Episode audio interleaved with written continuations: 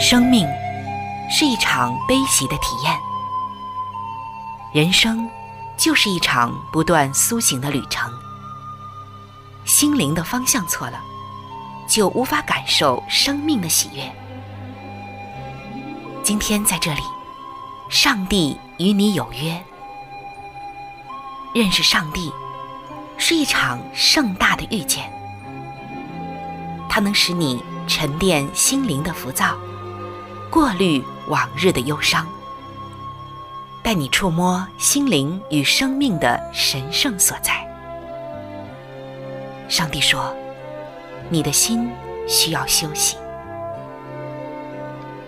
各位亲爱的听众朋友，这里是希望福音电台为您带来的福音节目《触动的心灵》，我是主持人春雨。让我们在这里远离心灵的疲惫，回归上帝的抚慰，触动心灵的每一丝感动，都让它留住。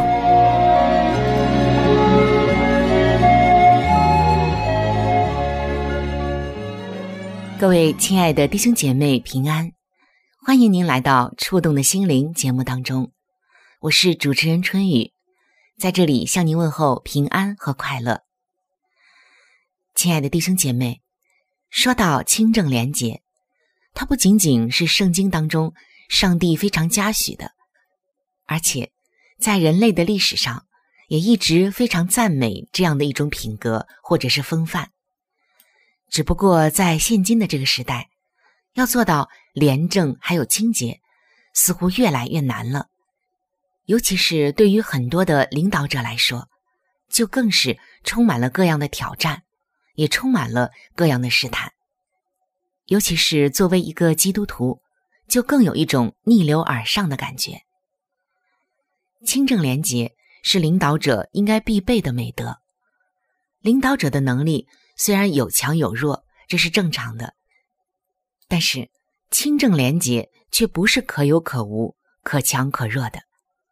它是保证每个领导者各项的能力可以充分发挥的一个重要基础。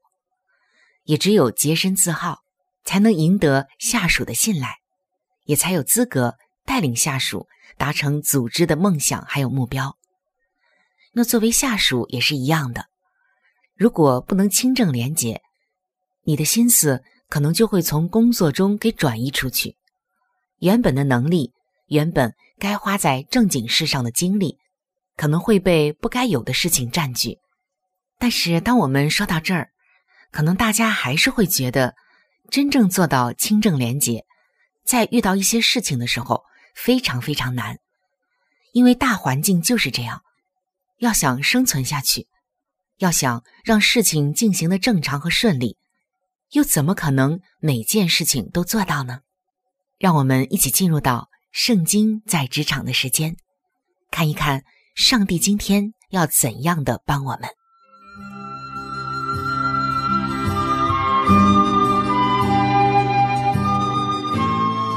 这是一个忙碌打拼的时代。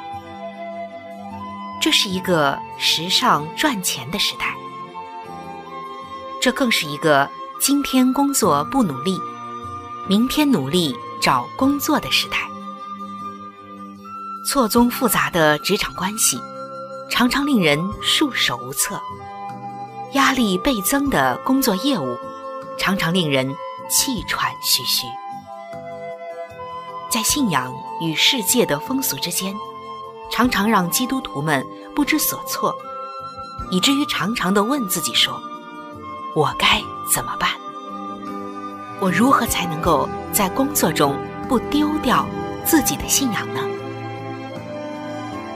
让我们从圣经中去学习领导的智慧，用真理去面对职场的风云变幻。请听圣经。在职场，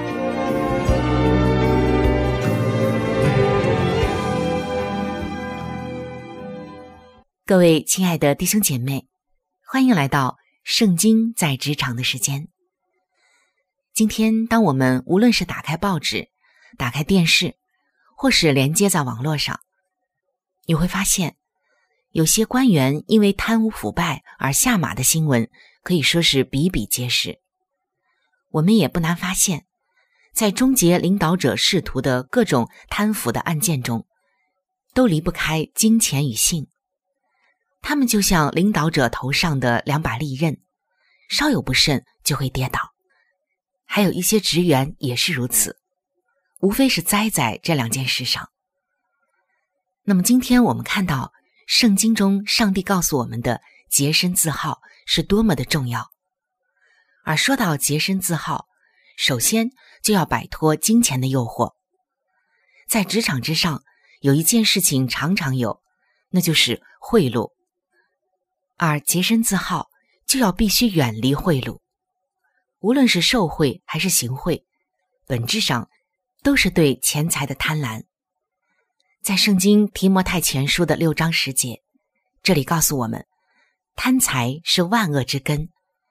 有人贪恋钱财，就被引诱离了真道，用许多的愁苦把自己刺透了。是的，贪婪。是人心的原罪，特别是在今天这样一个缺少商业伦理的竞争环境里，当人们都去这样做的时候，大家就会不以为然了，反而觉得这是正常的。圣经说，当百姓心蒙之油，耳朵发沉，眼睛昏迷的时候，社会就进入了不公不义的状态，而每个人都是受害者。贪恋钱财自古就有。圣经记载，以色列的领袖约书亚曾经率领以色列人进入迦南地，在攻打一个城池的时候，上帝颁布了诫命：胜利后，任何的士兵都不可以偷拿敌城里的财物。如果有人偷拿，要全部毁灭，否则下次战役必败。有一个名叫亚干的人，却没有抵挡住战利品的诱惑，偷拿了一些，藏在自己的帐篷里。结果，以色列在下次战役中大败，战场上死了三十六个人。约书亚大怒，最终查出了失败的原因是亚干偷拿的财物。于是，约书亚就照着上帝的命令，严惩了亚干，贪婪。也让亚干付上了血的代价，所以在这里我们也看到，贪婪它会蒙蔽人的眼睛，让当事人看不见贪婪钱财背后的代价。亚干他不该去拿不应该拿的东西，这个代价是要付上无数人的生命的。圣经并没有详细解释偷拿战利品与战争失败有什么直接的关系。但是，让我们看到的却是一个血淋淋的事实：贪婪钱财必要付上代价。今天也是一样，透过行贿拿到的工程，必然要通过偷工减料来获利。偷工减料就是在建设豆腐渣工程。当有一天工程倒塌倾覆的时候，必要付上无数人的生命为代价。在现今的环境中，很多人会认为不贿赂、不随从风俗，企业呀根本就无法生存。然而，这恰恰是撒旦布下的一个美丽的陷阱。纵观古今，我们不难发现，无论社会环境多么恶劣，总有人去选择清正廉洁的道路。哈佛商业评论中文版以前每个月都会推出一期。正知正行的专栏，这个专栏会发掘一些做正确的事并赚了钱的企业。有一期的文章是“不行贿的销售女皇”。这位女皇，她在包装设计行业做了十九年的销售，售出了四百多套进口包装设备，被誉为这个行业的销售女皇。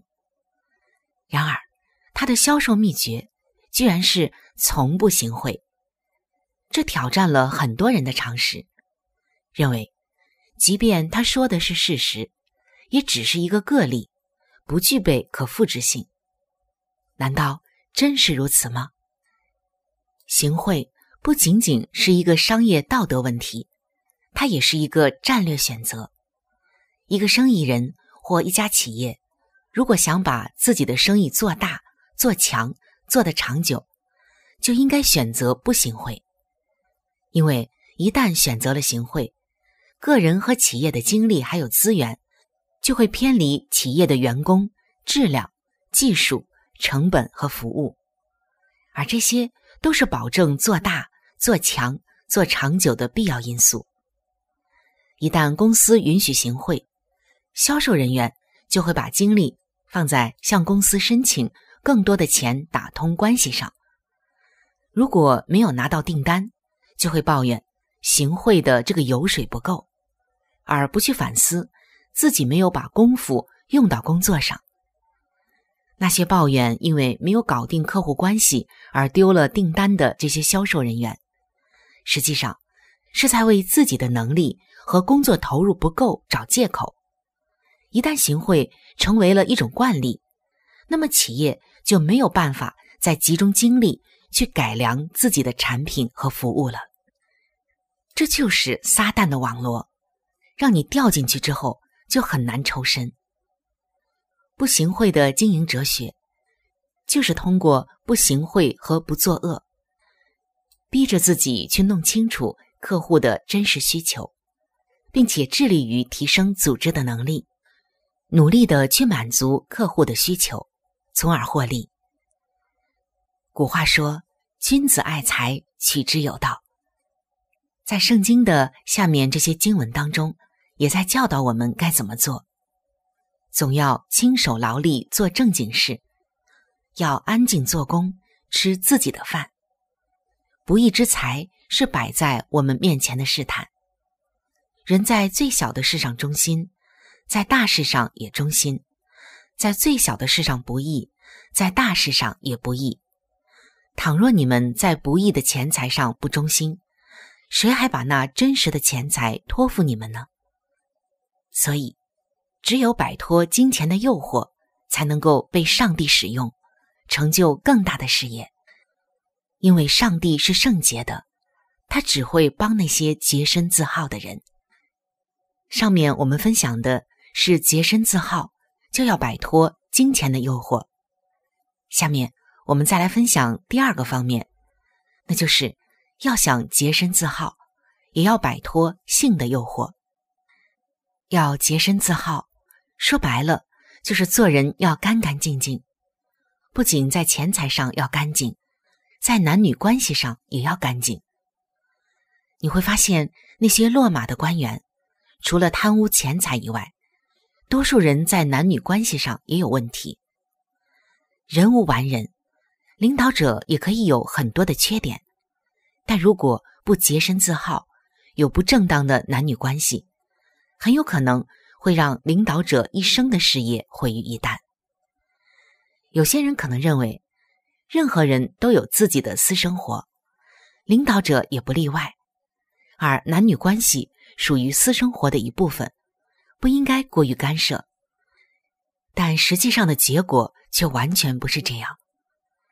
一个领导者应该洁身自好，这不仅仅关乎自己的品格、道德和声誉，还会影响到整个的企业。股东、员工、客户的利益也都会受到牵连。不信的话，你可以看看很多的例子都是这样。两千零四年。惠普公司董事长兼首席执行官就因为性骚扰丑闻辞职，普惠的股价应声下跌，股东损失惨重。二零零五年，波音总裁也爆出了性丑闻，令他丢掉了数百万美元年薪的工作。二零零六年，丰田北美总裁也是因为性丑闻离职，他的女秘书向丰田公司索赔高达。一点九亿美元。二零零九年，国际货币基金组织的总裁也因为涉嫌对酒店的女服务员性侵犯而被捕。类似的例子啊，可以说是举不胜数。但是在圣经当中，我们却看到了一个相反的例子。这个人最终却被上帝升到至高。在圣经创世纪中，记载了约瑟和他主人妻子之间的一段故事。约瑟在埃及护卫长波提乏家中做仆人，波提乏的妻子勾引约瑟，但约瑟却坚决不从。约瑟是他主人买来的仆人，主人的妻子发出的一切命令，他都必须要遵行。如果拒绝，这个后果是可想而知的。波提乏的妻子因为达不到目的，就恼羞成怒，陷害约瑟入了监狱。可是约瑟宁可关进监狱，也绝不做不该做的事情。当然，这只是约瑟故事中的一小段。故事的后面告诉我们，约瑟即使在监狱里，也努力做一个完全人，受到了人的尊重。直到出狱后，他成为了一人之下、万人之上的埃及宰相。所以。上帝最终是会去报偿那些洁身自好的人的，即使他们短期内看上去受迫害、不顺遂。然而，当上帝力挺他们的时候到了，他们马上就会胜出。还有，上帝也会用其他的方法来帮这些人。那当然，圣经中也让我们看到了很多相反的例子，比如像雅各的儿子犹大。大卫、所罗门等，当这些领袖在男女关系上犯了错之后，可以说是害人害己，所得到的结果无一不是上帝的惩罚。圣经告诉我们，要保守婚姻的圣洁，一男一女，一夫一妻，一生一世。上帝设立的婚姻制度是不可践踏的。在彼得前书的一章十六节。圣经告诉我们：“你们要圣洁，因为我是圣洁的。”所以今天，无论是在上的领导者，还是在下的职员，我们都要牢记，在我们的身上有上帝的形象和样式，而上帝是圣洁的。实践也早就已经证明，廉洁才能聚人，律己才能服人，身正才能待人。无私才能感人。领导者只有清正廉洁和自律，才能够保持清醒，牢记宗旨，坚定立场，明确方向，才能够让自己更具有凝聚力和号召力。普通的员工也是一样的，只有在你一切所办的事上廉洁自律，才不会聪明反被聪明误，把精力用在该用的地方。才不会事后后悔、追悔莫及。下面，让我们来思考两个问题：当你面对客户索要贿赂的暗示时，你该如何处理呢？如果你是做领袖的，那你是否在你的团队内讲述、传达过清正廉洁的这些相关的法律常识和企业文化呢？我相信这两个问题的答案。都在上帝的里面，只有上帝能给你智慧和聪明，也能给你这方面的能力和应对的技巧。也许你会说，这些真的很难，但是你难得过约瑟吗？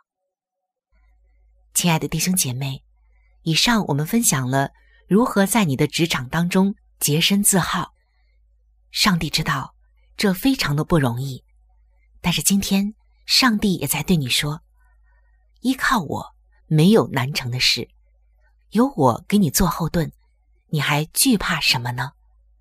即使大环境都是这样，我也仍然可以使你逆流而上，因为我是圣洁的，所以你也应该圣洁。”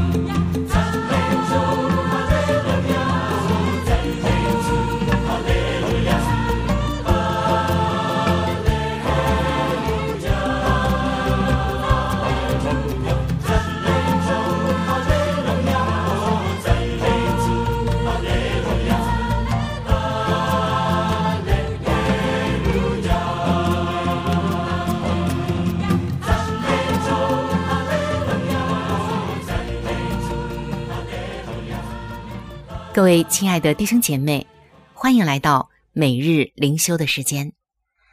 走进每日灵修，走进灵性的加油站，也走进上帝在每一天对我们说的慈爱话语当中。今天每日灵修的主题经文记载在《圣经列王记下》的六章十七节：“耶和华啊，求你开着少年人的眼目，使他能看见。”今天每日灵修的主题是正确的焦点。艾米尔曾经是一个无业的游民，天天在城里游荡。整整一年的时间，他总是低头紧盯着路面，不敢直视路人的眼光，怕被人给认出来。因为他原本并不是流浪汉。他之所以总是盯着路面，也是想要捡。人们掉在路上的硬币，或者是看看有没有只抽了一半的烟蒂。由于他长期都是将焦点放在地面，一直低头往下看，以至于脊椎变了形。就算是他想要把腰杆挺直，都很困难。在圣经中，我们也看到，先知以利沙的仆人将焦点放在来侵袭的部队里，所以。他只看到亚兰王派去逮捕伊丽莎的大军，以至于惊恐不已。这件事情记载在《列王记下》的六章十五节。伊丽莎知道，他的仆人只看见了危险和敌人的大军，于是伊丽莎祈求上帝来开启他仆人的眼睛，好让他们可以看见上帝保护他们。满山的火马火车，远远的胜过。亚兰王派来捉拿伊丽莎的大军。亲爱的弟兄姐妹，当生活困顿，我们倍感压力的时候，我们的眼睛往往只看到困难。但是，希伯来书的作者却提醒我们，耶稣已经代替我们经历那最大的磨难。我们只要仰望他，他将兼顾我们。生命就好像是一张挂毯，有的时候我们只看见紊乱和死结，但求主来开启我们的双眼，让我们能看见他编织的美丽图案。亲爱的弟兄姐妹，以基督为中心，就不会失去焦点。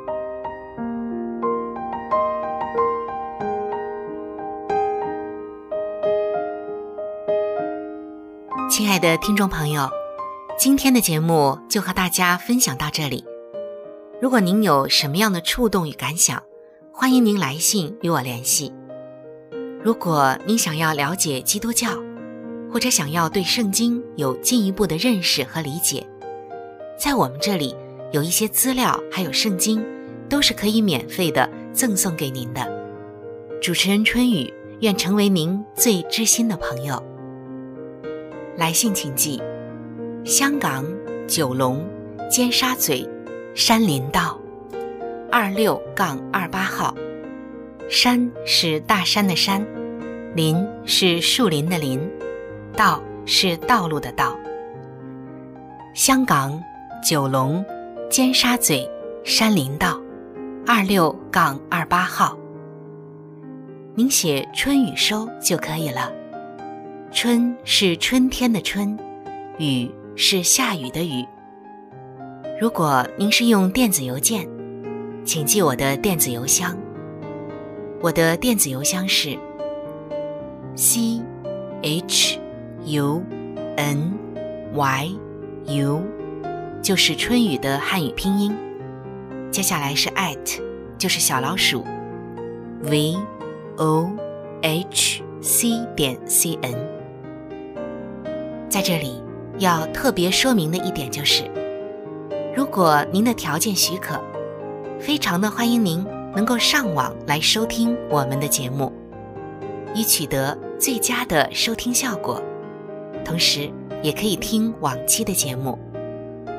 我们的网址是三 w 点 x i w a n g，就是。希望的汉语拼音接下来是英文的 radio，就是 r a d i o 点 o r g，非常的欢迎您能够上网收听我们的节目。